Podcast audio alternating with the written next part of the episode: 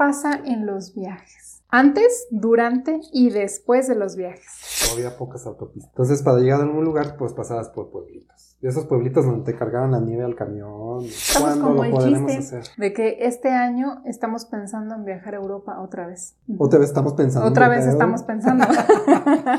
y llevabas cargando tu almanaque pequeño con tus mapas y recorridos. Hoy en día te ha simplificado la tecnología mucho esa planeación, los mapas de Google, incluso videos y tutoriales de qué visitar y qué no visitar. Pero dentro de la reserva para ir a París nos dijeron, sí, está muy bien todos los hospedajes, nada más que hay un par de noches que no tenemos o sea, pues ahí búsquenle en otro lado, pero las demás mochilas tenemos. Ah, ah, bueno, o sea, ya estando allá, ya ven, que se nos ocurrió preguntar por qué no había. Pues resulta que era la final de la, de la Champions De la Champions, de, fútbol. Nos encontramos un hostal. Un bed and breakfast. No, yo me acuerdo que me dormí con la maleta abrazada porque dije, me van a robar, ¿qué va a pasar aquí? Hola, estás en otro boleto y te damos la más calurosa bienvenida. Somos Ivette y Rodrigo, una pareja que desde el día uno hemos sido otro boleto donde quiera que estamos. Por casi dos décadas hemos crecido creando, experimentando, divirtiéndonos y desafiando lo que parece imposible. Este podcast lo diseñamos para personas como tú, que son otro boleto. ¿Cómo? Sí, buscan ir más allá, investigan, aman reflexionar y no dejan de aprender. ¿Por, qué? Porque quieren ser mejores cada día. Entonces, prepárate para que analicemos juntos cientos de experiencias y temáticas de vida personal, laboral y de emprendimiento con un estilo profundo y divertido que te va a poner a pensar diferente porque esto es otro, boleto. Comenzamos. Bienvenidos al episodio número 15 historias, aventuras y anécdotas curiosas de nuestros viajes. Hola, bienvenidos a un nuevo episodio de Otro Boleto Podcast. ¿Cómo estás, Rodrigo?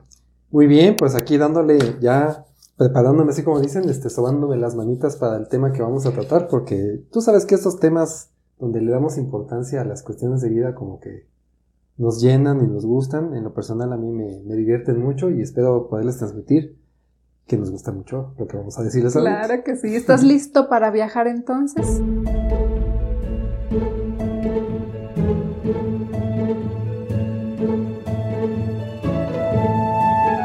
Estoy listo para viajar en mi mente porque a partir de la pandemia como que ha sido un poquito difícil viajar, que es una de nuestras actividades predilectas o favoritas.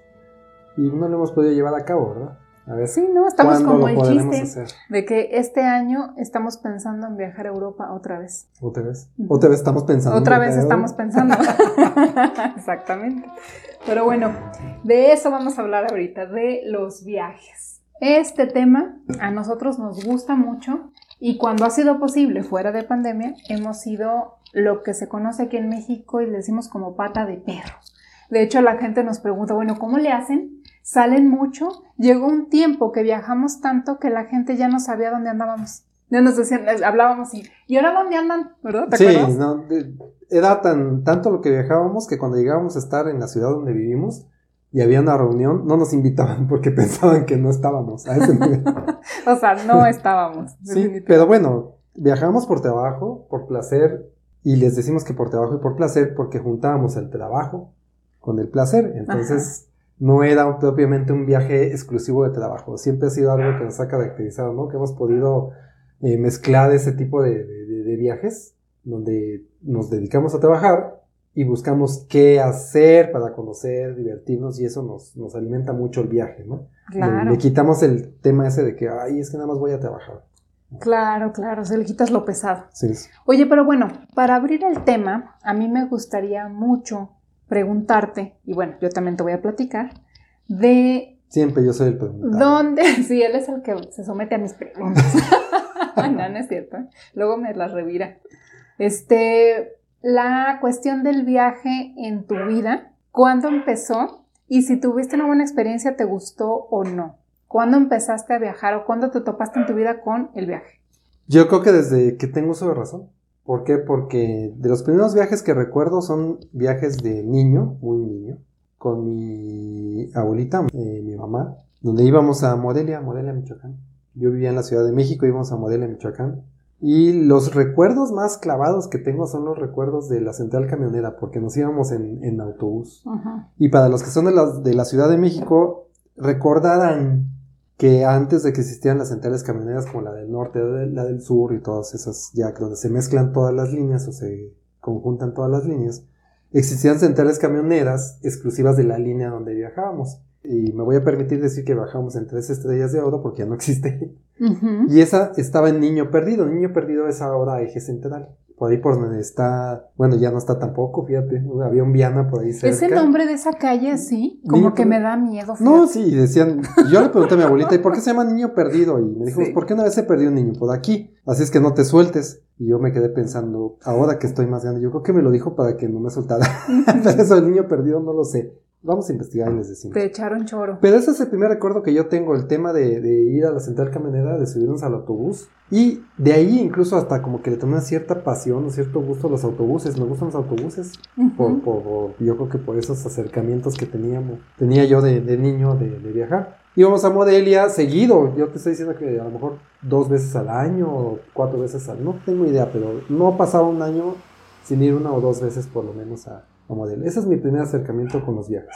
Y ya más grande, pues tuve acercamiento de ir a Disneylandia, en una ocasión que mi mamá me, me pagó el viaje porque me fui en un grupito. Pero tú, tú, eres de esos pocos niños que viajaron sin papá y mamá al extranjero, ¿eh? O sea que tú has tenido una experiencia todavía más grande con los viajes. O sea que para ti debe de haber sido una experiencia, pero inolvidable. Sí, sí, fue muy buena, buena experiencia. Fíjate que yo desde niño siempre busqué como que ser independiente en ese sentido. Y quería desligarme mucho de los papás, del cuidado como tal. Ay, pues. a mí me gustaba ¿Qué tenías? Como ocho años, Tenía ocho años. A los ocho años el niño le dieron permiso para irse de viaje a Disneylandia con un grupo de la escuela. Claro, va la maestra, lo que quieras, pero se supone que iba la mamá o el papá de cada niño ahí para cuidar. Yo era el único niño que no llevaba mamá. Y este se fue solo se fue solo y la supo hacer. De hecho, te voy a contar ahí una historia. Mi papá le dijo a mi mamá, no sé cómo estuvo, pero el tema es que mi mamá una vez me, juntó, me sentó y me dijo, fíjate que estoy pensando acompañarte al viaje. Era un viaje que habían ido a promocionar a la escuela y íbamos. Era, de, las, la clase de inglés, entonces se supone que íbamos a practicar inglés, pero pues practicar inglés íbamos a pasear. Mi mamá se dio cuenta que todos los niños iban con mi papá y yo no. Y ella dijo, te voy a acompañar. Dice mi mamá que puse cara de no quiero, o no sé, no me acuerdo si le dije que no quería que fuera. le puso un letrero de not welcome. no. no eres bienvenida. El tema allí es que pues acabó diciendo mi mamá que no iba y me fui solo. No me pasó nada. No me pasó nada. Sí, aquí anda todavía. No, pero qué Y de ahí en adelante pues sí tuve acercamiento con, con viajes al extranjero. Así que saludaste al ratón Mickey tú solo. Sí, bueno, con mis amigos. Muy bien, pues fíjense nada más que experiencia ¿eh? desde cuándo ando de viajerito. Yo también tengo experiencias con los viajes desde muy chica, de hecho, yo creo que desde antes de que me acuerde, porque mi papá se dedicaba a las ventas y viajaba por toda la República y nos llevaba acá que podía.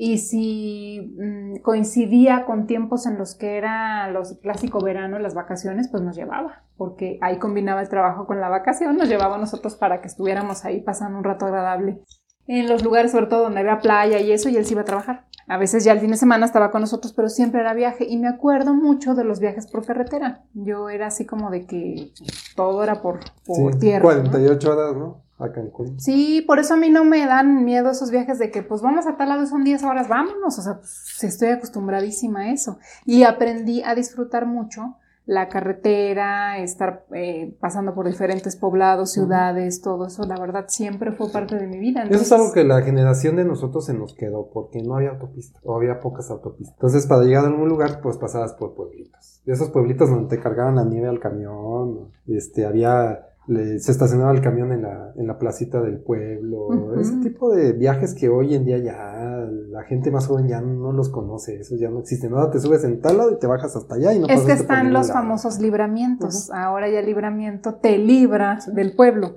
Y antes sí tenías que pasar por el pueblín, de hecho te, aventabas así, ya sabes, tus semaforitos y todo. Y los 40 topes. Y los topes y todo, porque pues había que pasar por el pueblito. Un tope, otro tope, otro tope. No, ahorita ya eso ya no. Ah, ya, es muy ya casi no sucede. Pero bueno, tú te aventabas viajes de esos. Sí, yo me aventaba viajes de esos. Entonces, hemos tenido un acercamiento a los viajes desde muy chicos y estamos muy abiertos a eso y cada que se ofrece ni la pensamos dos veces, nos vamos de viaje. ¿no? Síguenos en redes sociales. En Facebook, Telegram y Pinterest nos encuentras como Otro Boleto Podcast. En Instagram y TikTok nos encuentras como arroba otro boleto podcast y en Twitter arroba otro boleto pod. Pero bueno, dentro de todo esto es platicarles las diferentes situaciones o cosas que se viven dentro de los viajes que a veces, pocas veces se platican porque, como estábamos comentando, es que a veces son muy obvias, eso quién lo va a platicar o eso no es tema de conversación, pero para nosotros ya ven que aquí la onda es que es otro boleto, es otra onda, bueno, aquí vamos a entrar en temas que a lo mejor no has platicado con nadie, pero los has vivido y cuando los oigas vas a decir, claro, eso pasa, claro, eso también. O a lo mejor no te han pasado, pero somos los únicos, pero te A vas a reír te van a incluso, pasar, Porque nos pasa cada cosita. que. Ajá, entonces, ¿qué pasa en los viajes? Mm. ¿Qué tantas cosas pasan antes, durante y después de los viajes? Pues desde la planeación, ¿no? En la planeación la pasan planeación. muchas cosas, ¿no? Y han cambiado muchas cosas también con respecto a cómo se viajaba antes o cómo te planeabas para ir a un viaje. Oye, algo de lo que yo veo es que antes te aventabas tus, tus libros, ¿no? Esos libros que venían en la tienda esa del buito, donde tú comprabas tu librito y, y le leías de la ciudad o te llevabas cargando tu almanaque pequeño con tus mapas y recorridos. Hoy en día te ha simplificado la tecnología mucho esa planeación, por así decirlo, porque pues, existe los mapas de Google, existe eh, mil reviews o incluso videos y tutoriales de qué visitar y qué no visitar. Entonces ha cambiado mucho, pero antes la planeación era muy interesante porque hacías una planeación que en teoría te iba a funcionar y cuando llegabas al lugar que viajaste, pues no te estaba funcionando porque el recorrido no era lo que tú habías pensado. Entonces acababa hecho pedazos. La mayoría de las veces así nos pasó, ¿sí o no? Sí, claro. Y dentro de esa planeación, bueno, déjenme les cuento, que como ya saben que somos otro boleto, las personas cuando se casan se van a una playa, a un tiempo compartido para estar muy a gusto, sin que nadie los moleste y descansar del ajetreo que es la vida. Ah, no, pero este par de mensos, ¿qué hicimos? ¿Qué hicimos? ¿Qué no hicimos? De entrada no nos dimos ni un día de descanso. Al día siguiente de la boda viajamos al aeropuerto, vivíamos en una ciudad a 80 kilómetros del aeropuerto o más. Viajamos al aeropuerto y tomamos un vuelo para irnos a Europa de luna de miel. Pero no nada más es irse a Europa de luna de miel, así como que sí, si nos fuimos de Euro- a Europa de luna de miel, pero así como a Matacaballo, ¿no? Vámonos a Londres y de ahí nos vamos al gol, al- ¿cómo se llama? El London Eye y de ahí nos vamos al Museo Fulano de Tal y de ahí nos vamos aquí para allá. El tema ahí es que nos fuimos así como el borras porque no hicimos ni reservación de hoteles casi, ¿eh? no hicimos es, planeación de que, en qué íbamos a subirnos en la ciudad, en qué, cómo íbamos a viajar, si en metro, en camión. Ah, sí, no, qué, eso ¿te dijimos, allá vemos. Allá vemos total, ay, viniendo a la Ciudad de México, ¿qué nos puede pasar? Lo que sí pasó fue que, mira, sí habíamos hecho reservación de hoteles, eso sí. Pero por acuerdo. teléfono. Sí, por teléfono y quién sabe cómo dimos con el hotel, porque O sea, eso de que ahorita buscas en Google y eso, para aquellos tiempos, estamos hablando de hace 15 años, no era tan común, ¿ok? Entonces, bueno, encontramos los datos. De hecho, alguien nos recomendó. Mi mamá. Mi mamá la que nos dijo, ahí está el hotel, ahí Sí. está el teléfono, hablen y reserven. Nosotros, ¿cómo así? Sí, nomás hablan y te reservan. Pero dentro de todo Pero eso de eso la fue reserva. en París, porque déjenme decirles que Sí. fuimos a Londres y a París. Ah, en sí. Londres llegamos sin reserva, acuérdate que hasta fuimos a preguntar un Sí, kiosquito. sí. Pero dentro de la reserva, para ir a París, nos dijeron, sí, está muy bien todos los hospedajes, nada más que hay un par de noches, era una o dos, que no Dos. tenemos cupo. O sea, pues ahí búsquenle en otro lado, pero las demás noches las tenemos. Ah, bueno, pues allá estando allá ya vemos. Allá vemos. Ok, ujú. Ajá, fíjense, nada más. ¿Qué pasó ahí? This is good. Pues que no planeamos bien. ¿Qué no pasó? Bueno, pues llegamos y pensamos que no había reserva en ese hotel. Llegamos a París, nos, nos hospedamos. Y nos recordaron que esas dos noches no había reserva, que podíamos regresar después de esas dos noches, porque teníamos una estancia más prolongada. Estuvimos unos 15 días, ¿no? Por ahí. Esas dos noches no se nos ocurrió pensar por qué no había lugar en el hotel. Tampoco hicimos nada. Nos fuimos a pasear, nos dimos la vuelta. Ya llegando la fecha, de- se nos ocurrió, ah, pues vamos a buscar otro hotel. De esos de los que nos encontramos caminando. Y vamos en todos y cada uno de los hoteles. No, no tengo, no tengo, no tengo, no tengo. Hasta que se nos ocurrió preguntar por qué no había. Pues resulta que era la final de la, de la Champions League. De la ¿no? Champions, De de, fútbol, fútbol. Ahí. Como yo no veo fútbol soccer, pues no sabía. Y tú menos. Bueno, pues el problema es que había final de fútbol de la Champions League allá en, París. Entonces, pues tuvimos que dedicarle como un día completo a buscar dónde podernos quedar. Y encontramos, ¿qué encontramos? ¿Te? Nos encontramos un hostal, o que le llaman los hosteles, hosteles. Ajá. Un bed and breakfast. Un bed and Exacto. breakfast, sí, exactamente. Duerma, cama y desayuno, como que dice. Y literalmente es cama y Pero en desayuno. la vida nos habíamos quedado en algo así. No. Nunca.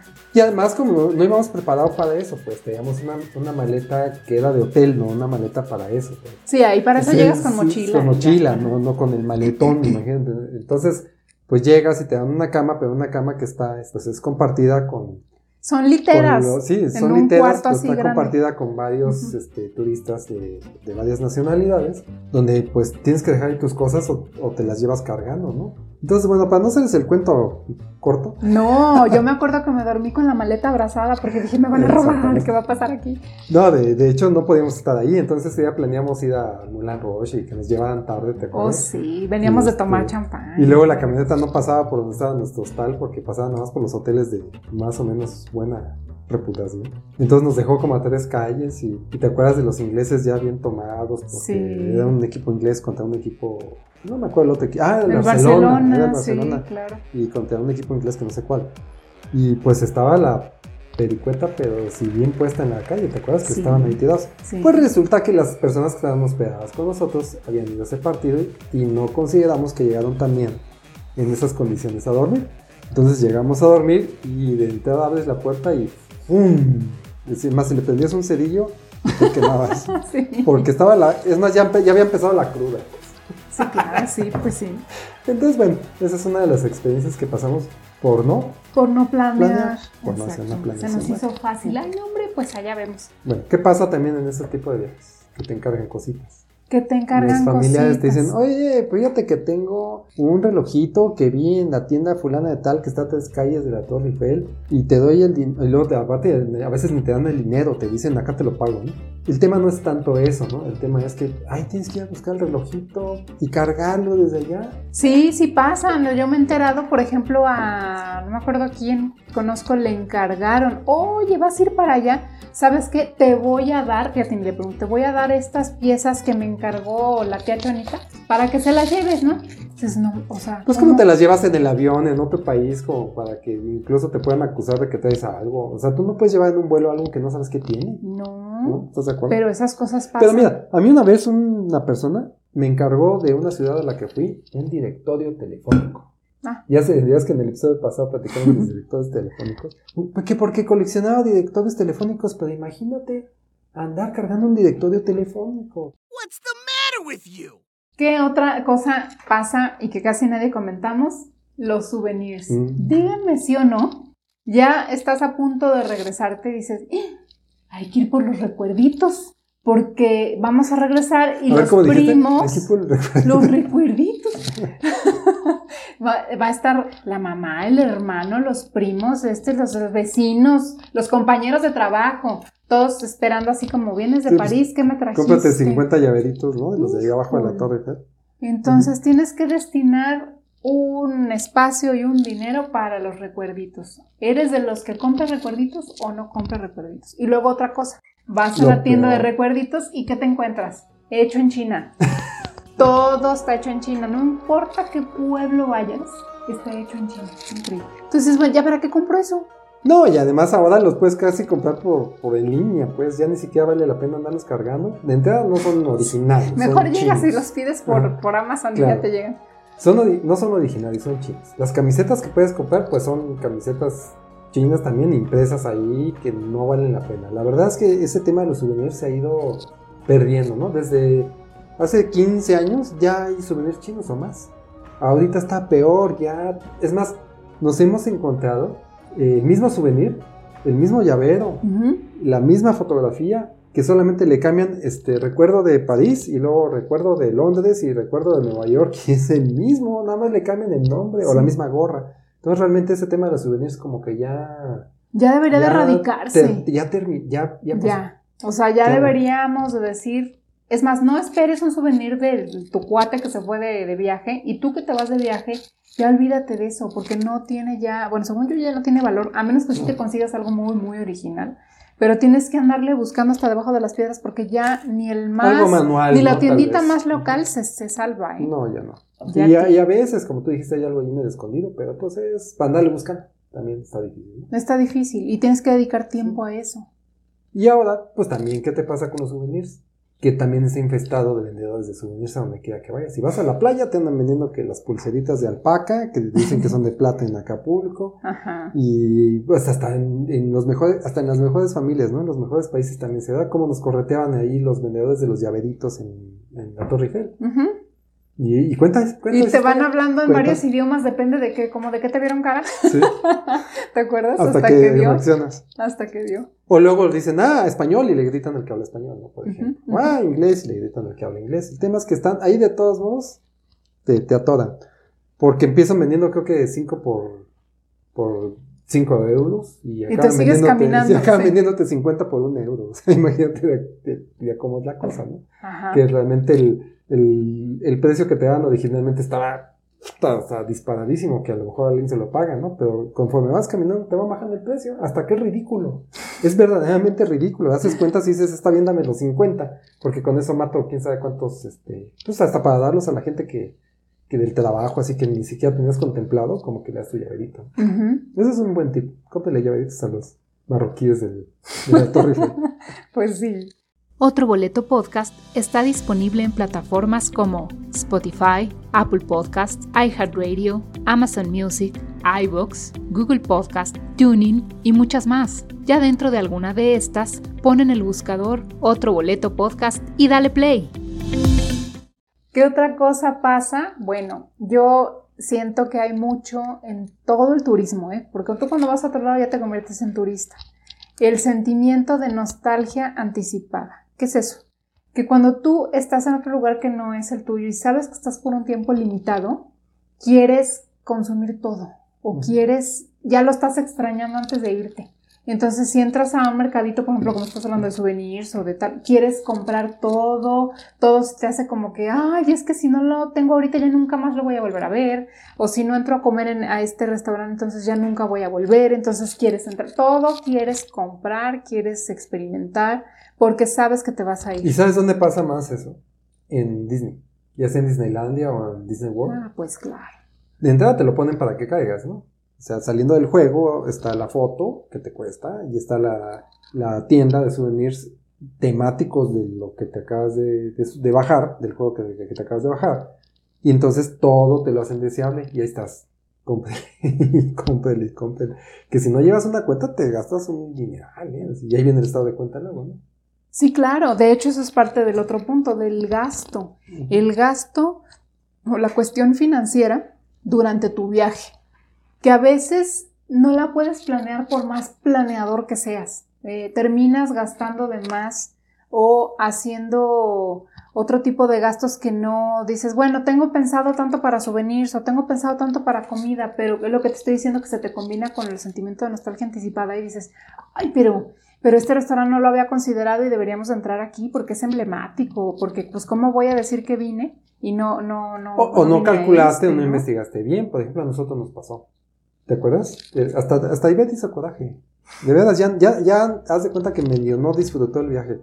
Llegamos a Londres con nuestro dinerito en la bolsa. Nos subimos al London Eye, pero nos subimos sin pensar cuánto costaba. Llegamos, pagamos, nos subimos. Cuando nos bajamos hicimos cuentas, ¿te acuerdas? Sí, salió carísimo. Oye, estos son como en aquella época, estoy hablando de unos 10 años, no sé cuántos años, 14 años, por ahí así. Estamos hablando que pagamos como 700 pesos mexicanos por cada uno. Van a ser como 1500 pesos de ahorita, no tengo idea de cuánto cuesta ahorita. Pero nos bajamos y dijo, ay, o sea, es mucho dinero. Bueno, pues y ahí ya terminó el tema. Bueno, pues el gustito de London ahí, ¿no? Las fotos, que también las tomamos a dos píxeles. Ay, esa es otra, pero eso fue también por, por, por desconocimiento. desconocimiento. Pero bueno, tomamos muy malas. Bajamos de London Eye y dijimos, bueno, pues tenemos hambrita, ¿no? Vámonos a una hamburguesería de esas de las Emmys para no gastar, ¿no? Llegamos a la hamburguesería. Pues, y tu, tu trío de papas, hamburguesa y refresco que conoces en México allá no existe. Es igual que en Estados Unidos, que nada más hay hamburguesa y papas y el refresco lo pagas este, Aparte. aparte. Pero la hamburguesa de las papas, la, perdón, el trío de las papas y el refresco valía en pesos mexicanos de aquella época como 200 pesos. Acostumbrados aquí en México a pagar 35, 40 pesos. O sea, esa diferencia de dinero. Es que es carísimo de París. Sí, bueno, ahí pasó. Oye, está bien caro. No, pues no vamos a pasar de, de esta Porque meternos en un restaurante, bien. Al día siguiente nos vamos al primer museo, llegamos, ¿y cuánto costará el museo? Pues el equivalente como a 700 pesos mexicanos. Y él dice, yo ya no voy a entrar a nada, no voy a comer. Porque así es intenso. Y este, ya no quiero saber nada, me voy a quedar en el hotel todo el día. No, hombre, pues vamos a que sea caminar, nos hacemos algo. Pero el tema es que no sabemos ni cuánto costaba. O sea, nos fuimos así Pues a la mera aventura. Sí. Sí. Donde pensando disponer de tarjetas de crédito, pues como que no era lo que queríamos. Entonces era disponer de nuestro dinero, pero nos dimos cuenta que nuestro dinero no nos iba a alcanzar para el tema del viaje. Y ahí, pues está la planeación, ¿no? Como que regresamos un poquito. Ahora, aquí voy a tocar un punto que a Ivette le encanta. Es el tema del equipaje. ¿Qué tanto equipaje llevar o no llevar? Híjole, Y esa aquí- es la cuestión. ¿sí? Ya ves que hay gente que lleva dos pantalones, tres camisetas y les da la vuelta y las lava como pueden de lavamanos, se las cuelga y se las pone. Bueno, Ivette es todo lo contrario.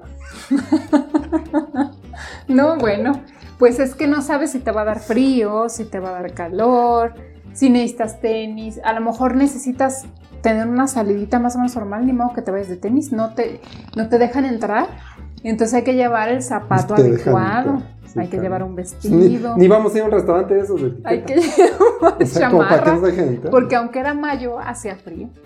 No, pues, está bien, eso ya es demasiado para mi punto de vista. Pero el tema de llevar combinados los zapatos con la blusa ha sido tema de discusión. No, pero eterna. sí tienes razón, ¿eh? O sea, para ir a hacer un viaje así, tienes que pensar en llevar poco equipaje, porque incluso regresas con más cosas también, esa es otra, ¿eh? Y ya no cabe porque ibas bien lleno, entonces no, no puedes andar cargando Mira, un de problema de andar viajando con tanto equipaje es que en un viaje que hicimos llevábamos tan grande la maleta, tan grande la maleta que no la cargaban los del avión, entonces la aventaban, acabó deshecha la maleta por lo pesada que estaba, ¿te acuerdas? Que, Es más, te tenías que subir en ella para poderla cerrar, ¿tú te Sí. acuerdas? Bueno, no solo eso, sino que llegas al aeropuerto y cuando ves cuánto vale el taxi del aeropuerto a donde vas, dices, no, espérame tantito, hay metro, ¿no? Sí, entonces te vas al metro. Pero hay que subir las escaleras No, hombre. arrastrando la maleta. y, a- Ujú. y mira que tenía rueditas, tampoco era así tan, tan- tan así de cárgala toda, ¿no? Pero era de subirla para ir al metro. Y luego te acuerdas que nos equivocamos, lo que no saben. El metro teníamos que transbordar, lo que le llamamos en México transbordar. En México, tú te bajas de un tren y te cambias de vía, o sea, subes, bajas escaleras, te vas a otra línea. Donde estábamos, pasaba el tren en la misma vía. Y nosotros sabíamos que teníamos que transbordar, pero no sabíamos que pasaba en la misma vía. Entonces asumimos malamente que estaba en otra vía. ¿Te acuerdas que nos salíamos y decíamos, pero ¿cómo? Si aquí no hay otra vía. Nos saca a la calle, nos avienta a la calle. Y ahí nos tenías con nuestra maleta para arriba, para abajo, para arriba, Ujú. para abajo, porque Ivette llevaba sus cambios necesarios. Por si nevaba, Ajá. llovía, hacía calor, Ahí fue donde necesitaba empezó. shorts, este, tenía que domar un león, tenía que bucear, lleva guaraches por si hacía calor, botas para nieve. No, Sí, claro.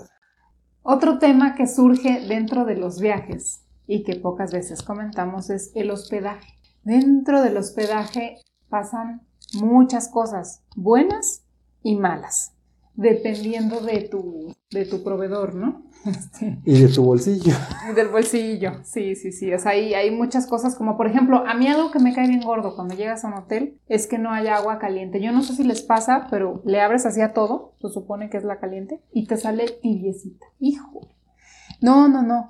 Qué cosa, de veras. Mira, yo sé que hay mucha gente que se baña con agua tibia, pero yo, a mí me gusta mucho que se caliente el baño para que no tengas frío, porque el agua tibia, aunque haga calor, te da frío, porque Ah, está más fría que, que Se tu baña como para temperatura. pelar pollos. No, Pero no. que no haya agua caliente es imperdonable, independientemente del gusto del agua del pollo. Definitivamente. Del sí, agua no. del pollo. ¿A poco no? Digo, los que bañan con agua fría a lo mejor están bien, pero yo digo que es así punto crucial tener agua ¿Y caliente. sabes qué, qué pasa luego? Que hablas por teléfono a la recepción y le dices que no hay agua caliente y te dicen, es que es todo lo que puede haber de agua caliente. O sea, no hay solución. Y te tienes que bañar con esa agua. Y ha pasado en Que hoteles. a mí no me causa tanto problema. Pero sí. Sí, ha pasado en hoteles de gran renombre. Últimamente nos pasó así en un hotel súper importante que dices, no puede ser. No. Sí, nosotros hemos estado en hoteles bien, bien rascuaches y hemos estado en hotelillos más o menos buenos. Sí, de todo. De todo. De todo hemos estado. Y, y como tú ahorita bien dijiste, no es condicional de un hotel barato que No. no haya agua caliente o de un hotel caro que sí haya agua caliente. Y nos pasó en un hotel de esos de, de todo incluido, este, gran turismo en, un centro vacacional de México importante y no había agua caliente. Y sabes qué, todavía cuando vas de paseo, eh, te la libras. Pero cuando te tienes que levantar porque vas a tener que estar a las 8 de la mañana en algún lugar y bañarte con esa agua, digo, en lo personal me molesta, pero a ti te súper molesta. No, no, es horrible. Eso es como para no quedarse ahí e irse. Pero a veces ni siquiera tienes opción de cambiarte, es horrible. Sí. Pero ¿qué me dices de esos hoteles que no hay agua caliente? Pero aparte de todo, cuando extiendes tu toalla después de bañarte, te das cuenta que de toalla nomás tiene el nombre porque es un pedacito de Sí, sí, pasan. que casi está así como que ves para del otro lado de oblea, que te la enredas en la cintura y realmente no puedes, digo, o sea, no- ni que fuera de este tamaño, ¿verdad? Que no te llega realmente a cerrar y nos llegó a pasar, ¿te acuerdas? Sí, que esas sí. estas mini toallas, ¿qué onda? Las famosas toallas de Adán y Eva, son las parecen hojas de parra. Ajá. O las hieleras, ¿no? Que, que vas por tus hielitos para tu agua o algo y que ya ves que tienen hieleras en cada piso. Ah, ok. Ah, no, estás en el piso 8 y nada más sirve la hielera del piso 1. Ándele. Por ejemplo, el Bueno. aire acondicionado que no sirve. Mira, que no sirva el aire acondicionado, donde no hace tanto calor, te la paso. Pero en Monterrey, nos pasó, ¿no? En un hotel en Monterrey, que no servía el aire acondicionado y no solo eso, olía a humedad, ¿te acuerdas? Y Ujú. tiraba agua. Si te hospedabas en uno de, los, de las habitaciones que estaba arriba de la cocina, en la mañana este, despertabas a- oliendo a huevos con jamón. Porque se metía el, el colchambrito. Yo creo que la campana hasta actual estaba comunicada al aire acondicionado. Sí. No lo sé, Al ducto. pero al ducto, Ujú, pero la, la habitación olía a comida de desayuno. Entonces, calor, humedad del aire acondicionado que hasta parecía que se hacían hongos, casi. Sumado al olor de la cocina, pues bueno, no son puras historias desastrosas que hemos tenido en algunos hoteles, ¿verdad? Así es. Escribe en tu navegador otroboletopodcast.com. Entras a la página, en la pestaña Episodios das clic, navegas por los episodios, escoges el que más te guste o el que quieras escuchar y debajo del texto vas a encontrar el reproductor en la página web, listo para que le des play. Dentro de los hospedajes, por ejemplo, algo que está muy de moda recientemente son los famosos Airbnb. Son muy buenas experiencias por lo general porque es diferente al hospedaje clásico que conoces de, un hotel, sino que aquí llegas a casa de, una persona que la renta especialmente para eso por medio de una app y es muy, pues es muy práctica, muy práctica y este, pero también ahí pues te llevas tus chascos también porque pues no sabes exactamente dónde está, las ubicaciones no te dicen de entrada dónde y en qué calle, porque por la propia seguridad, hasta que no Porque no hagas termines- contrato directo con la persona. Ajá, hasta que no termines de realizar tu transacción, entonces ya te dicen dónde está, ¿no? Pero finalmente te llevas un que otro chasquillo con eso, de dónde están sobre todo las, las propiedades, ¿no? Entonces esa es otra de las curiosidades que pasan ahora. Y luego aún así preguntando, te salen con, con alguna sorpresa. Tú te acordarás de la situación que vivimos en Torreón. Perdón que ya mencioné la ciudad, pero ahí fue donde nos pasó. Sí, Vivimos esa situación donde le preguntamos claramente a la persona de- del Airbnb. Tenemos una camioneta alta que normalmente no pasa a veces en las cocheras porque las cocheras miden 2.40 y esta mide 2.50. ¿Pasa en tu cochera? Pues se supone que le mide y dijo, sí, sí pasa perfectamente bien porque tiene 2.60 y no hay ningún problema. ¿Qué creen? Que llegando no pasó la camioneta. No, pero mira, la pueden estacionar aquí afuera que es muy seguro. ¿no? Ok. Estábamos creo que 15 noches ahí o 21 noches, no sé. 20 noches por ahí. Pues no me lo van a creer, 20 noches no pasó nada y la camioneta estacionada afuera. A la noche 21 afortunadamente fue la última noche porque imagínate después quedarte más noches ahí. Nos levantamos y ¿qué vivimos? No, hombre, pues eh, fue el susto más grande que nos llevamos porque abres la puerta y ves la camioneta, está blanca, blanca, blanca, blanca, pero toda grafiteada. Toda grafiteada. La grafitearon con plumón Marcador. marcador, Con ¿no? esterco, con, Sí. bueno, con la marcador. Ujú. Por todos lados. Sí, de esos pues grafitis que no sabes qué dicen, ¿no? Que ya sabes que son letras, pero quién sabe qué dicen o qué comunican. El tema es que tenía como que un grafiti de cada lado, ¿no? O a veces hasta dos. Y en ese momento, pues hay que buscar cómo le quitas el grafiti, ¿verdad? Y entonces empieza la situación andar investigando cómo quitarlo, ir a la tienda de autopartes o de, para autos para preguntar o pedir algo para quitarlo. Y ahí me tienen a mí con mi trapito y mi estopa recorriendo todas las letritas, quitándolo. Afortunadamente se quitó, pero esa fue una de las situaciones que nos pasó por no tener una comunicación adecuada con los las personas que rentaban el Airbnb, para que vean que no todo es seguridad y todo es tan seguro como... Lo que como pasa es que al dueño lo que le falló fue de que dijo, sí, sí, mide eso. Lo que, con lo que él no contó es la rampita. ¿Te acuerdas? Y a la hora Ah, de subir la inclinación de La inclinación que- hacía que sí, midiera sí. menos, o sea, que la altura fuera menos. Sí, al momento de estar así, pues sí pasaba, ¿no? Pero como tenía que subir en una rampa, pues ya la esquinita ya no la libraba, ¿no? Y también el canal de, porque era portón automático, ¿te acuerdas? Tenía una cadena que también rozaba. Sí. Pero bueno, no pasó mayores más que la grafiteada, ¿no? Esa es la historia de la camioneta grafiteada. Otra de las cosas que pasan durante los viajes, incluso en tu propio país, es el cambio del idioma. En México tenemos una gran diversidad en formas de hablar. Eh, del norte al sur cambian mucho, mucho, mucho las cosas. Y yo se los digo porque yo viví en el norte y también he vivido en el centro del país y es muy diferente cómo se habla. Y cuando estás viajando, bueno, pues por supuesto que también. ¿Te acuerdas de, de la anécdota así que más risa me ha dado? Es cuando estábamos llegando a Ciudad Juárez, empezamos a ver anuncios en la carretera de desponchadoras. Y tenían al lado una llanta, ¿no? Es como que dices, mm, ¿eso será vulcanizadora? Son las vulcanizadoras, nada más que allá se les conoce como desponchadoras. Y te van a decir los de Ciudad Juárez, pues se llaman desponchadoras. Y yo cuando viajo al centro del país le veo vulcanizadoras. ¿Qué otros cambios en el idioma tenemos? Por ejemplo, el- el- la situación del ventilador, ¿no? Que en una ciudad del país, eh, también del norte, al aire acondicionado o al equipo de clima eh, artificial le llaman ventilador. Entonces le dices ventilador y yo le digo, pues, ventilador, sí, pero entonces ¿cómo le dicen al ventilador? Pues ventilador, no, pero ¿cómo le dicen al ventilador? Al que da vueltas y enfría, al que avienta aire, pues, ah, este, pues ventilador también.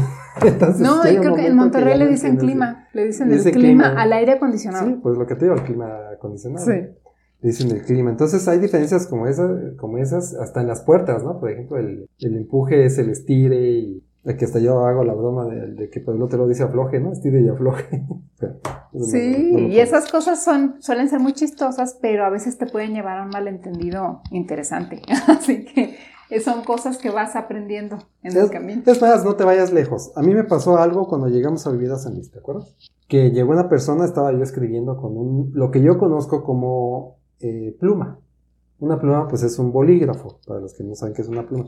En donde, de donde yo soy originario, donde vivíamos, se le llama pluma a un bolígrafo, para escribir eh, con tinta. Y se acercó una persona eh, aquí donde vivimos ahora y me dijo, oye, ¿me prestas tu lapicero? Y yo le dije, ¿lapicero? Sí. Yo no tengo ningún lapicero, no tengo lapicero. Y seguí escribiendo. Tiempo después me di cuenta que él lo que quería era que le prestara mi pluma, pero aquí le dicen lapicero. Entonces imagínense cómo se, que lo que de haber pensado cuando le dije, yo no tengo ningún lapicero, cuando que me estaba viendo escribir con lo que él conoce como un lapicero. Cosas de ese tipo que, que no entiendes, que se hacen chuscas, porque pues él dijo, pues oye, ¿cómo que no me quiere? Yo creo que no me quiere prestar el lapicero. Ah, ¿no? haber dicho que envidioso. Sí. Sí. Entonces después pasó el tiempo y le dije, creo que te dije a ti, ¿no? Oye, ¿le dicen lapicero a la pluma? Sí, le dicen lapicero a la pluma. Y entonces, ¿cómo le dicen al lapicero? Ah, pues portaminas. Le digo, no, pero el portaminas es otra cosa. Entonces, el tema es que se hace un desbarajuste y un relajo. Y aquí la, la, la situación es, pues, como dicen, ¿no? A donde fueres, haz lo que vieres. Entonces, pues adáptate a las situaciones que ves en cada ciudad, porque no se trata tampoco de criticar, simplemente de que te- se te hace chistoso la primera vez que tienes ese tipo de choque, ¿no? Y eh, choque en el lenguaje, en las costumbres también pasa mucho, pero en el lenguaje te, te da incluso hasta risa algunas situaciones que ves, ¿no? Que vives.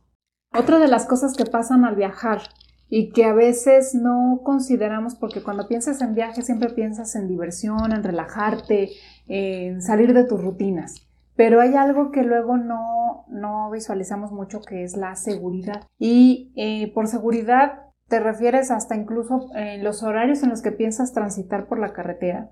No todos los horarios son igual de seguros. Eh, hay unos más peligrosos que otros.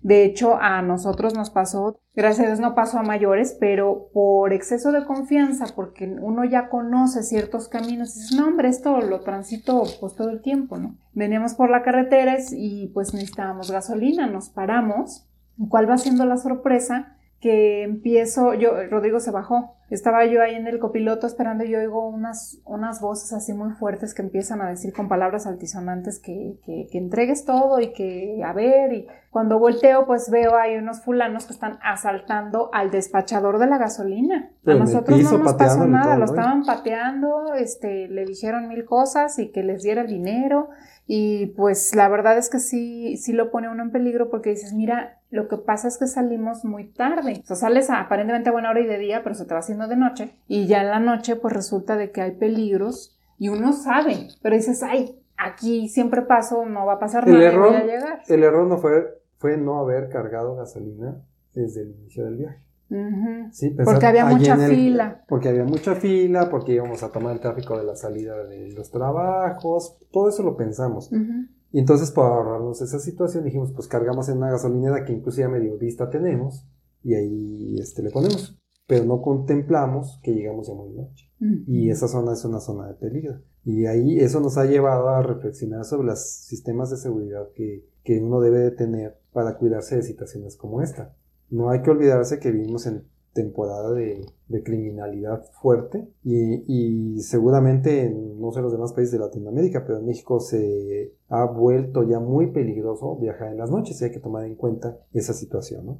Así que por el día y con gasolina cargada, porque también para darte es un peligro. Claro, incluso los taxis, yo me acuerdo cuando recién empezaba a viajar por trabajo, más jovencilla, me decían, no vayas a tomar taxis de los de Sí. afuera, nada más toma taxis de los oficiales que están aquí adentro. Y dice, pero ¿por qué? Dice, y aunque estén más baratos, hay gente que te está jalando desde adentro. Venga, venga, acá tenemos transporte más económico, que no sé cosa. Tienen sus voceros ahí adentro que te están queriendo jalar desde central camionera o aeropuerto. Sí, Se supone que no deben, piratas, se supone que no deben, pero sí lo hacen. Y tú dices, ah, pues vámonos, que me lleve a donde está. Y de nomás te llevan cruzando las calles y allá afuera es donde están y resulta de que esos, esos no son precisamente seguros, ¿no? Entonces, cosas como esas, luego uno no considera por qué anda uno turisteando y la verdad es que cometes muchas tonterías porque no te fijas, como no estás en tu lugar de siempre, no estás en tu rutina. Y, se no da, y saben los, los taxistas o pseudotaxistas. te expones, te expones a veces sin querer y a veces sabiendo, ¿no? A veces que dices, bueno, como que, como que minimizas el, el- el- el peligro y resulta de que te puede Sí, pasar. algo. pasa mucho en las centrales camioneras y en los aeropuertos, donde te andan jalando para llevarte en carros que ni son taxis. Y luego te llevan en carros compartidos, ¿no? Y andan repartiendo todo el mundo y se te convierte tu trayecto no de y media dos horas, porque pues, es como compartido. Recuerda que también nos puedes encontrar en YouTube. Dale me gusta, oprime el botón suscribir, activa la campanita de notificaciones y escoge todas para que no te pierdas ninguno de nuestros episodios. Otra cosa que aprendimos en tema de seguridad fue el ponerle candado a las maletas, aunque tú estés muy seguro de que estás en el mejor de los hoteles o en el peor, en el que sea. Siempre hay que ponerle candado a tu maleta y no desempaques toda la ropa, ¿verdad? Eso lo aprendimos Ah, nosotros. Aprendimos a vivir en la maleta, como quien dice. Tener perfectamente bien organizada la maleta, la ropa enrollada, pantalones de un lado, camisetas del otro, camisas, etcétera, y sacar lo mínimo indispensable. ¿Por qué? ¿Qué crees? que con el tiempo nos hemos dado cuenta que mucha gente te ordeña, como vulgarmente decimos, o te, te revisa la maleta, o te va haciendo un pequeño robo hormiga del cual no te das cuenta hasta que ya llegas a tu casa y dices, me falta esto y esto y esto y esto y esto. Entonces aprendimos a poner candados de seguridad, tanto por eso cuando viajamos por carretera en los hoteles, como por avión, que también te los abren. Y por avión a veces es más complicado porque ahí incluso ellos tienen la famosa key, donde te abren las- los candados y es que para revisar y te pueden robar cosas, pero bueno, minimizas el riesgo un poquito poniendo un candado a tu maleta. Y eso lo aprendimos de la peor de las maneras. En una situación de un hospedaje, nos quitaron pues, varias cositas de, de valor, ¿no? Sí, y que no supimos hasta que llegamos, precisamente ya llegando a casa. Oye, ¿y ¿dónde está esto? Oye, ¿dónde está esto? ¿Dónde están mis shorts? ¿Dónde están mis lentes? Pues ándale. Pues eso nos pasó por, dejar la maleta abierta, entonces no. Tú vas a salir a pasear en el día, lo que tienes que hacer es guardar todo, todo en la maleta, todo, nada más las cosas que consideres no de valor, tu shampoo y eso a lo mejor ahí lo dejas en el baño, pero este si no, guárdalo también, guárdalo todo, tu cepillo de dientes incluso, porque las personas que entran a limpiar a lo mejor chisporrotean agua sucia y le cae a tu cepillo, es que pasan mil cosas. Dices, no, mejor lo guardas, que te cuesta, y sales y dejas todo ordenado. De hecho, cuando llega la que va a limpiar, seguramente dice, ay, bendita, Qué bueno que dejó recogido, porque ya me imagino las que han de vivir también limpiando semejantes muladares, ¿no? Entonces, mejor para ti y mejor para esa persona, todo controladito, cerradito. Sí. Eso sí fue un súper aprendizaje. Candaditos para las maletas. Oye, Beth, y ahí también un tema que, que yo creo que le ha pasado a mucha gente que nos está escuchando, y es el tema de qué comer, cómo pedir. Andas en otro país, ¿qué pides de comer? Cuando no conoces el idioma, y a nosotros nos pasó, estando en, en- en Francia, pues nosotros no hablamos francés. Entonces, y, y hablamos inglés, pero las personas allá como que no les interesa mucho hablarte en inglés. Incluso a veces hasta prefieren hablar en español por, por la cercanía con España, ¿no? Pero el tema de la comida es todo un clásico, por así decirlo, ¿no? Sí. ¿Qué pedir de comer? Este pequeño cuerpecito, puerquecito, que llegamos y nos ofrecen el desayuno incluido que se llama Le Petit Déjeuner. Y cuando me traen mi Le Petit Déjeuner, Pues era para taparte una muela. No, hombre, Rodrigo se leía y decía, vamos a desayunar, ¿no? Pues sí. saliendo a desayunar, nos fuimos a desayunar. Sí, ¿Te acuerdas? sí. Pero el tema ahí es que realmente en todos los lugares de desayunos son los mismos desayunos. O sea, no hay un desayuno que digas así como estamos acostumbrados en México a que, ah, échame mis huevitos, mis frijolitos, dos tortillitas, un bolillo, no sé, Sí, ¿no? este cafecito, No. un pan dulce. No, no, no, no. El desayuno allá es completamente ligero. Entonces realmente siempre te quedas con hambre o tienes que pedir alguna otra cosa. Al grado de que salíamos y compraba mi famosa baguette, ¿te acuerdas? Que tú me haces burla de mi baguette. Pero desde después de desayunar me compré una baguette, que también la baguette no es como las conocemos acá, ¿no? Allá es el pan y el jamón y, y pedazo de queso y se acabó. Y se acabó. Nada de tu mayonesita. ¿Qué otra cosa vivimos con la, con la comida? Y ese te pasó a ti. Ah, sí, porque yo iba allá en Francia también. Es que nos pasaron muchas cosas allá, la verdad es Por el que... idioma, Pues sí. porque no sabíamos comunicar. No, no, yo venía, imagínense, después de planear la boda y todo, ya sabes, llegas así en tu peso. Y yo dije, yo no pienso recuperar ni un kilo en la luna de miel, así que yo voy a comer sano, ¿ok? Entonces pedí una ensalada. y Yo vi en el menú, ensalada, esa quiero, deme mi ensalada. Entonces me dan mi ensalada y va a ser mi sorpresa que cuando le doy la- el primer bocado, así como lo di, salió porque sabía horrible. Entonces, oye, pero es que es lechuga, ¿no? Son lechugas, plantitas y bien padre. No, lo que pasa es que allá los tipos de lechugas y... Son más amargos. Son más Pero amargas, muchísimo o sea, más nada que ver con las de acá, entonces no, hombre. La arula y la lechuga. Arugula, lechuga y no sé qué tanta cosa. Espinaca que también sabe más amarga, ya no sé por qué. Ay, no, El- el- el- Bueno, no. ¿quién creen que se comió la ensalada y quién creen que se comió mi baguette que estaba buena? ¿No? Está bien. Me comí una ensalada que tampoco me gustó, pero bueno. No subí de peso. Sí, eso pasa cuando llegas a un lugar que ni hablas el idioma ni conoces qué vas a pedir ni nada, te pueden pasar esas cosas. Y eso, pues, eso es horrible porque traes hambre. El tema de la comida, y, y, y ahorita me acordé de otra que vivimos también ahí, te les digo que ahí te pasaban las cosas por el idioma. Llegas, un día dijimos, no, pues ya estoy harto de comer hamburguesas de, las- de allá, no me cómo se llama la marca, ¿te acuerdas? Las Bueno, quick. Las Quick. Y este, y ya, ya me cansé de comer hamburguesas. Y además no hay catsup ahí, pura mayonesa. Llegamos y nos metimos a un restaurante. Pues de entrada, para ver la carta. Oye, ¿tienes una carta en inglés? No, no hay, nada más hay en francés. Pues, ¿qué pedimos? O lo que sea, da igual, ¿no? Porque no sabes qué. Si le preguntas a la señorita y te explica en francés, pues sale la misma. Bueno, total que pedimos, no me acuerdo qué pediste tú, pero yo sí me acuerdo de lo que pedí yo. Porque lo que me llevaron era un medallón de atún, pero crudo.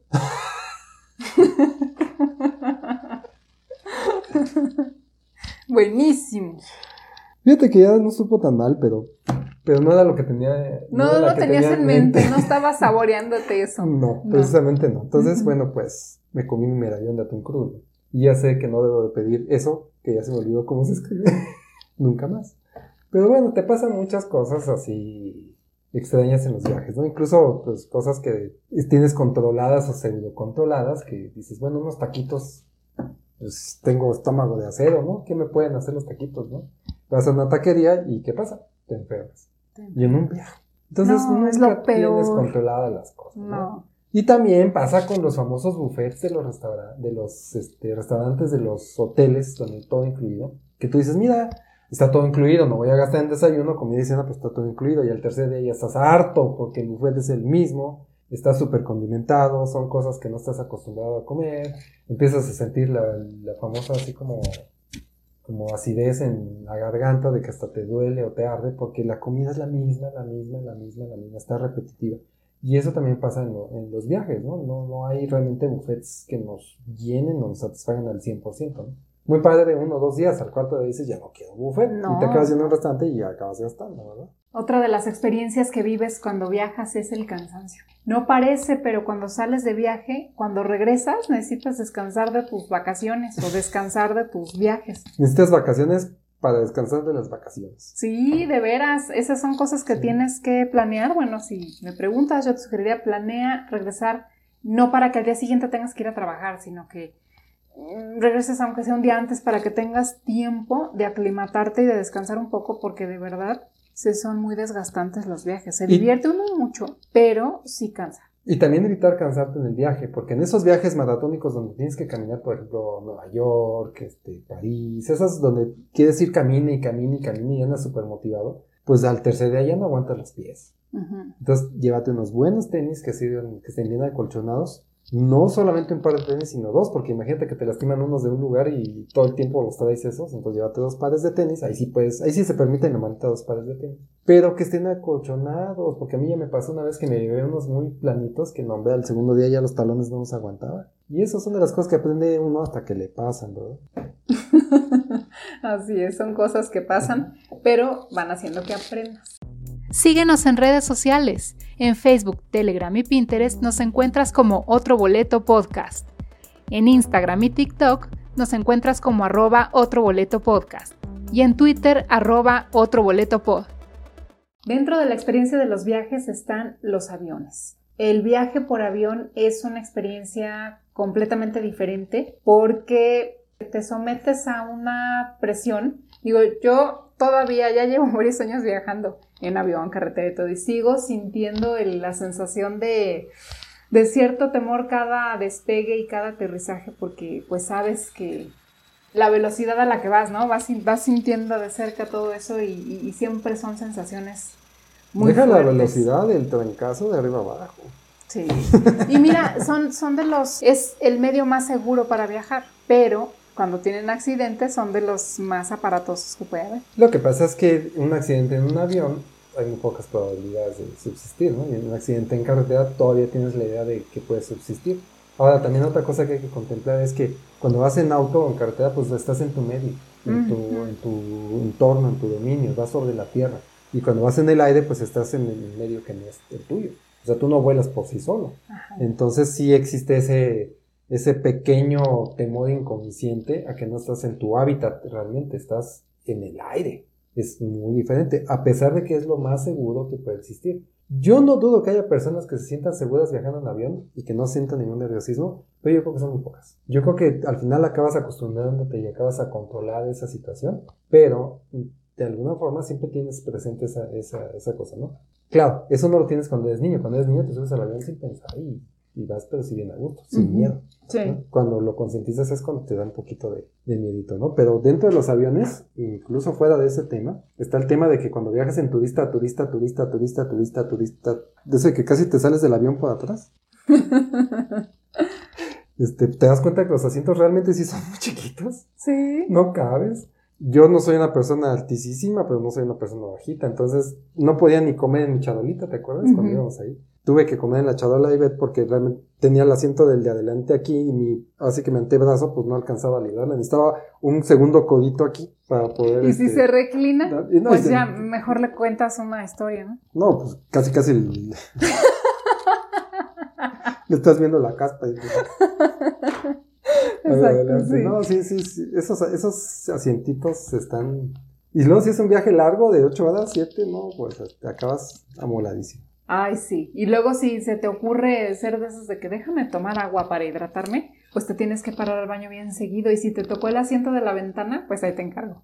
Con permiso, con permiso, con- y le tienes que embarrar el cuerpo a las personas para poder salir, porque los asientos realmente están muy pegados. ¿Sabes qué pasa también? Que te tienes que parar al baño antes de que pase el carrito. Porque si pasa el carrito, ya te quedaste ahí hasta que pasa por todos los pasajeros. Entonces, a mí me pasó una vez que me metí la mitad del vuelo parado, ¿te acuerdas? Porque fui al baño y cuando regresé estaba el carrito. Y pues me tuve que esperar a que viniera el carrito y se regresaba el carrito para poder ir- irme a sentar.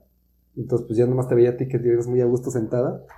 Y yo, pues esperando que se moviera el carrito. Haciendo la guardia al ¿Te carrito acuerdas? de la comida. Así. Que por cierto, ahora en los aviones ya casi no dan comida. Ya, eso ya. Bueno, pero ya te sirven tu refresquito y tu agüita. Y tus cacahuates. Y aquí hay otra cosa que se vive en los aviones cuando vas de, de viaje de trabajo, que el otro día me encontré un meme que decía que por qué hay unas personas que tienen tanta prisa por bajarse. No sé si Mm. les ha tocado que ya aterrizó, ya se estacionó el avión y hay gente que ya se está parando, sacando sus maletas y está así como que parada a punto de Desde salir. antes anda carreteando el avión y ya se Sí, andan parando. ya se andan parando. Bueno, yo llegué a ser una de esas. Pero ¿saben por qué? Porque cuando vas de trabajo, lo primero que quieres es ganarle la parpadeada a toda la gente Para ir por tu maleta, de las primeras que salgan, este, o que salgan en el carrusel de las maletas, la agarras y te vas porque tienes compromisos. No puedes estarte esperando a que se baje la familia de adelante con sus 20 hijos y que todas las maletas. No ¿Qué- puedes. ¿Qué culpa tiene la familia de los 20 hijos? No, no puedes. Tienes que pararte y, y posicionar el cuerpo para que en cuanto empiecen a avanzar te puedas ir. ¿Sí? O sea, pararte y aventar lámina. No, en serio. Es que si no sabes qué pasa, que se empiezan a parar todos. Pero- Ay, ¿dónde está mi maleta? pero no, Ay, o yo, sea- la, yo la puse por allá atrás porque Ay, cuando ay, llegó ya no cabía. Ahí sí difiero contigo. Yo soy de los que digo, de donde vas sentado, ahí te paras. ¿Sí? A mí me caen bien gordas las personas esas que se paran desde allá atrás y, y te ganan la Ah, parpadea van no, no, eso ni, los, eso ni se puede. No, no, no. En cuanto puedes te paras y ocupas el lugar que, te, Claro, que está ahí al pero, lado. pero, no pero te puedes adelantar. salen de la- pues a veces sí se adelanta la gente. Ah, bueno. Ajá, y te Ajá. salen primero los de la fila de adelante y así nos vamos saliendo en orden. Eso está bien, pero a mí me ha tocado gente que, que viene hasta casi casi codeando y aventando lámina, como te dije Ah, ahorita, bueno. para, para adelantarse. No, a mí no me tocó ver eso y todo el mundo se paraba rápido y pues te llenaban el pasillo luego, luego. Ay, si les ha Pero pasado si eso no de te- andar de gente Pero, abusiva. pero espérate, si no te paras luego, luego, resulta que lo que pasa es que te tienes que esperar a que pase todo el mundo que llenó el pasillo y todos los demás. Sí. Y ya cuando quede un espacio, a lo mejor te puedes parar, entonces pues no manches. Eso es a lo que yo digo. Sí está que de cuando tú, tú vas aquí y, y le toca salir a la fila de adelante, no nada más te vayas caminando con el que se salió de la fila, sino que esperes a que los tres o los que están en, ese, en esa línea, por ejemplo el A, B y el C, los que ocupan el A, B y el C, salgan los tres y les permitas tomar sus maletas y luego caminas tú. Porque la gente nada más, Claro. el del pasillo es el que le dan chance y entonces tú, si tú vas en ventanilla o en medio, te quedas atrapado. Ahí te quedas. Sí. Sí, claro, sí. Eso es lo que a mí me cae gordo que hagan. Pues ya ven, esas son las cosas que, que pasan entre varias, ¿no? En los aviones. las carreteras. Como a mí me toca manejar en carretera normalmente, pues déjenme platicarles que ahora existe la modalidad esa de las carreteras de, de carril y acotamiento, que malamente algunas personas se han acostumbrado a que es como que carril y medio. Entonces ya se hizo la idea de carril derecho, carril izquierdo y el de en medio. Entonces, por eso eh, existen accidentes o se están provocando accidentes por hacer ese tipo de cosas. El acotamiento es por si te tienes que orillar. Y cuando quieres permitir el rebase y no hay nada adelante, lo puedas permitir.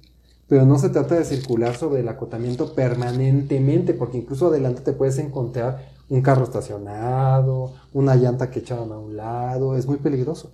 Y últimamente se ha tomado la costumbre de que permanentemente quieren que vaya circulando en el acotamiento para los que van en medio ir rebasando como quieren. Esa es una situación que yo he visualizado ahora, que realmente se está convirtiendo en un tema de riesgo en las carreteras esas Sí. de, de carril y acotamiento, que no sucede en las autopistas, obviamente, pero sí, de alguna manera, si le sirve a alguien aquí tener mucho cuidado en esas carreteras, porque se está haciendo muy eh, común el rebase en lugares prohibidos y casi sin ver, que te pueden causar accidentes. Yo he visto accidentes muy fuertes por esa situación en esas carreteras y pues ya lo vivimos. Una vez nos pasó un, un camión en contra muy, muy pegado por esa situación. Por eso mismo. Lo que pasa es que yo siento que se ha ido perdiendo la cultura del manejo Sí. de la carretera. Y te digo porque yo desde chica, como les dije al principio, viajaba por, mi- por lo de mi papá, su trabajo, y a mí me gustaba ir sentada atrás de él. O sea, él era el que manejaba, yo iba en el asiento de atrás, atrásito, y me asomaba todo el tiempo que hacía sus rebases, todo el tiempo, este, todas las maniobras que iba haciendo, yo las iba eh, viendo. También con su misma visión ahí atrás de él y todo, yo veía cómo evaluaba la situación y eh, las decisiones que tomaba, incluso a mí me tocó viajar en esas carreteras de ida y vuelta, o sea, porque Sí, no, no había, las no autopistas acotamiento. pues fueron después. Entonces, eh, yo siento, con toda esa experiencia que he tenido de observación, ahora lo que veo, que se ha perdido la cultura del manejo en carretera. Y hay gente que sale y cree que nada más es ir sobre la línea, pero hay muchas cosas que hacer, incluso indicar si se puede rebasar, si no se puede rebasar, si la línea continua, la línea punteada, eh, hay muchas cosas. Lo que pasa es que antes había escuelas de manejo y había cultura del manejo que se iba heredando de alguna forma. Esa cultura del manejo es la que se ha ido perdiendo. Eh, no, ya no hay los famosos cambios de luces, ya no hay el no rebaso cuando está la línea continua. ¿Por qué? Porque las autopistas han permitido que esa cultura se pierda. El ir en una autopista te da la seguridad como si fueras en el bulevar de tu ciudad. Entonces piensan que es lo mismo salir a carretera. Pero hay muchas carreteras que todavía son de ida y vuelta con el acotamiento que te digo, que ellas requieren una cierta cultura, un cierto, cierto conocimiento que ya nadie se lo dio a las personas. Entonces andan como que tratando de hacer, andan hibridiando, como popularmente decimos nosotros, ¿no? Andan este, tratando de manejar como si fuera una autopista, pero no es una autopista. Ese acotamiento no es un medio carril, es un acotamiento. Dentro del mundo de los viajes, como vimos, pasan un sinfín de situaciones buenas y malas pero yo creo que podemos sacar en conclusión que la mayor parte de las cosas que te pasan son buenas, a pesar de que en el momento se vean malas. Sí, claro. ¿Por qué? Porque te permiten aprender y crecer. Conviene mucho viajar, es de lo que más recomiendo que viajen. No importa que no vayas al otro lado del mundo, o sea, puedes ir aquí cerquita, al, poblado, de, a un municipio cercano a donde vives, para conocer otras áreas. Hay veces que no conocemos ni siquiera la redonda de donde vivimos. Es increíble. Entonces te da, te da mucha oportunidad de conocer otras formas de vida.